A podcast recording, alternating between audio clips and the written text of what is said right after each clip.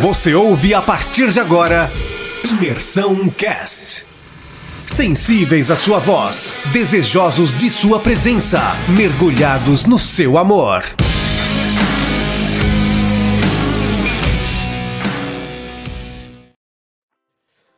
Há uns dias atrás eu vi uma notícia de uma mulher que queria ser registrada como um gato. Ela foi no cartório e ela pediu para ser registrada como um gato porque agora ela se sentia um gato. Ela não era mais uma mulher, agora ela era um gato. Isso me faz pensar que a nossa sociedade hoje não sabe mais quem é, não sabe mais por que existe, não sabe mais de onde veio. Essa é a principal questão que atrapalha o pensamento e atrapalha a vida das pessoas nos dias de hoje. As pessoas não sabem mais o que elas são, elas não sabem mais de onde elas vieram, elas não sabem mais qual é o propósito delas aqui nessa vida. E por isso é tão importante essa nossa série de devocionais sobre o livro de Gênesis. O livro de Gênesis ele, ele nos mostra de onde nós viemos, ele nos mostra por que nós existimos e nos mostra também quem nós somos. O livro de Gênesis ele se propõe a nos dar uma razão para a nossa existência. Ele mostra que nós não estamos aqui simplesmente como uma matéria que veio por processos naturais, sem qualquer mente guiando, sem qualquer propósito. Nós nascemos por um propósito. Deus nos criou. E nesse primeiro áudio dessa nossa é, sessão de, de estudos ou de devocionais sobre o livro de Gênesis, eu gostaria de fazer uma introdução a esse livro para que a gente pudesse entender é, todo o contexto em que o livro foi escrito, por que ele foi escrito, por quem foi escrito e qual é a temática global do livro de Gênesis. Então, primeiramente, o termo Gênesis ele vem do grego Gênesis. Lá no capítulo 2, versículo 4 do livro, nós temos o seguinte: Essas são as gerações dos céus e da terra Gerações no grego é Gênesis. Desse termo se deu o título para o livro. Foi transliterado exatamente como nós temos no grego. Na Bíblia hebraica, e Gênesis foi escrito em hebraico, esse não é o título do livro. Por quê? Porque no Antigo Oriente era comum você dar ao livro, é, ao título do livro, a primeira palavra que aparece nele. E no primeiro versículo de Gênesis nós temos em hebraico Berest bara Elohim, o que é Berest bara Elohim? É no princípio criou Deus. Então, Berest é o nome do livro na, na Bíblia hebraica, no, na, no idioma em que esse livro foi escrito. E por quem Gênesis foi escrito? Existem duas vertentes principais que respondem a essa pergunta, que buscam responder essa pergunta. A primeira vertente é muito comum no meio acadêmico, principalmente entre os teólogos que nós chamamos de teólogos liberais, que são aqueles teólogos que praticamente não acreditam que a Bíblia foi escrita de forma sobrenatural por inspiração divina. São homens que acreditam que a Bíblia é simplesmente um livro do mundo antigo, praticamente.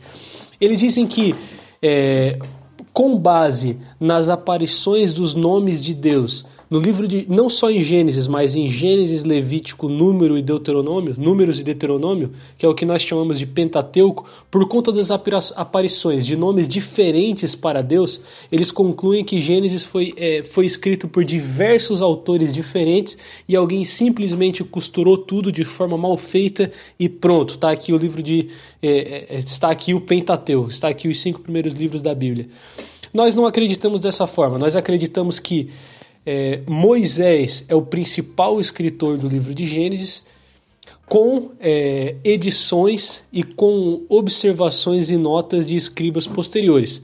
Por exemplo, o livro de Gênesis nós acreditamos que foi escrito por Moisés, portanto, no deserto, muito antes de Israel ter reis, porque Israel ainda não tinha nenhuma terra, Israel não tinha dominado ainda a terra prometida. Mas lá no capítulo 6, 30, 36, verso 31, é, nos fala o seguinte: essas são as gerações é, de Esaú, a descendência de Esaú, no tempo em que Israel ainda não tinha os seus reis.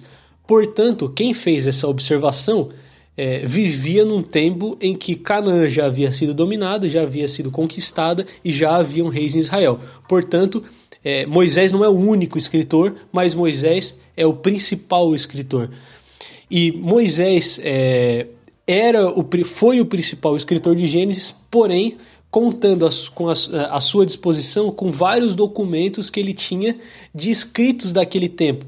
Nós temos no capítulo 5 a, a, a seguinte declaração: Este é o livro das gerações. É, dando uma, a, um entendimento de que Moisés tinha à sua disposição livros e que ele usou desses livros para compor o livro de Gênesis. Mas fica a pergunta que esses teólogos fazem: por que que ora Deus é chamado de Jeová ou em letras garrafais no português Senhor e ora Deus é chamado de Elohim ou em português vai ser traduzido sempre como Deus. E a resposta para isso na verdade é simples.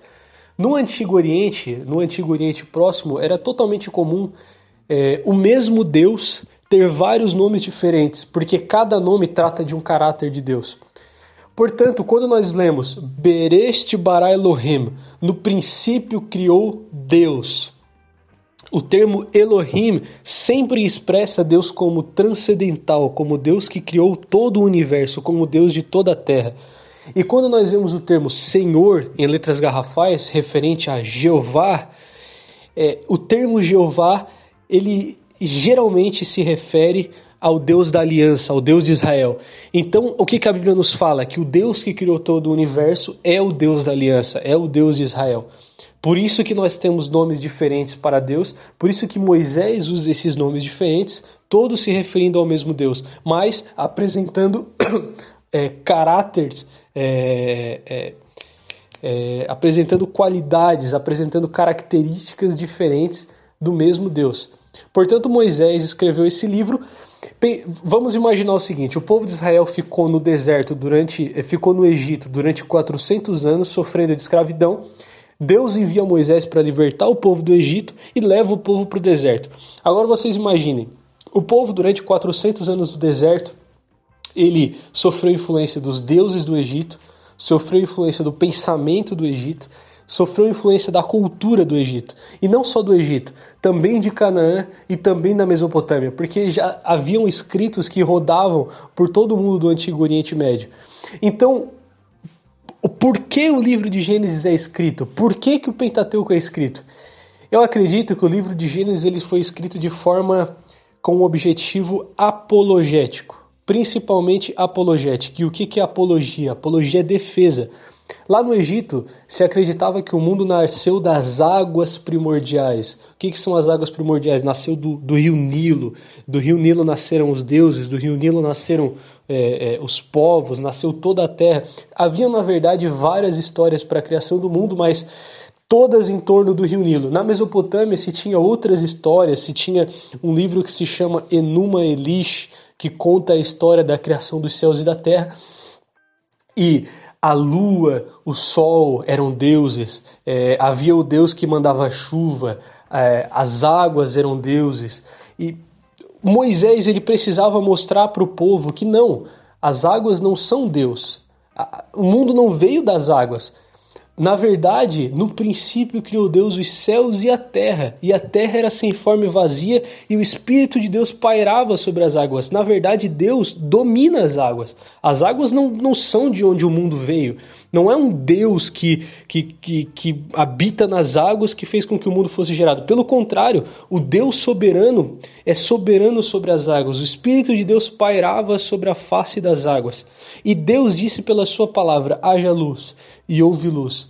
E Deus criou luminares, esse sol e essa lua. Lá no quarto dia, na verdade, Deus criou luminares. Esse sol e essa lua que para vocês são deuses, na verdade são simples luminares que foram feitos pela palavra de Deus. Deus criou tudo pela palavra. Ele é soberano, ele criou todas as coisas. Esses deuses que vocês conheceram são todos falsos deuses. Elohim é o verdadeiro Deus, Jeová é o verdadeiro Deus.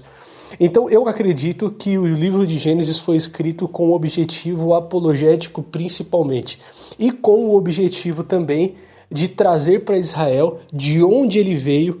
Deus criou Adão e, e, da descendência de Adão veio a descendência de Sete, da descendência de Sete nasceu Noé, de Noé nasceu Sem e de Sem nasceu Abraão, mostrando que Deus guiou toda a história até Abraão, e de Abraão formou aquela nação, e que aquela nação fazia parte do plano soberano de Deus.